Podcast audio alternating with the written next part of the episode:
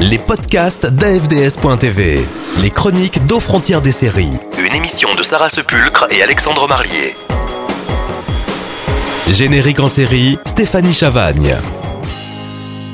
Pour apprécier le bon, il faut connaître le mauvais. Dans ce générique, vous entendez ceci. Oubliez nos peines et nos remords, oubliez nos peurs et nos erreurs, nos histoires se ressemblent et se désassemblent, si tendres, renversantes, comme une évidence, elle lui dirait les mots qu'on aime, ces mots qui nous emmènent, bla bla bla bla bla. Pour cette séquence spéciale Destin de Lisa, il fallait changer les habitudes, faire quelque chose d'autre, quelque chose de plus. Alors au lieu d'analyser le côté esthétique de l'image et faire des grandes théories sur la mise en avant des personnages, gros plans, appareils dentaires, etc., je propose que nous essayions d'analyser plus en profondeur ce qui se cache derrière la version longue des paroles du générique. Partager nos rêves étourdissants. Intéressant.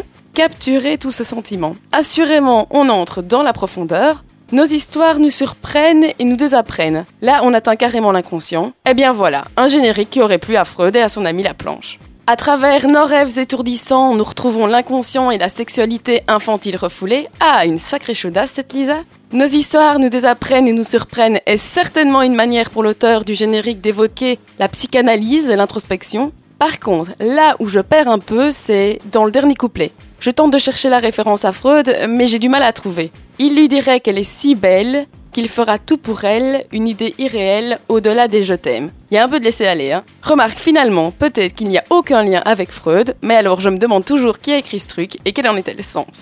Les podcasts d'AFDS.tv, aux frontières des séries.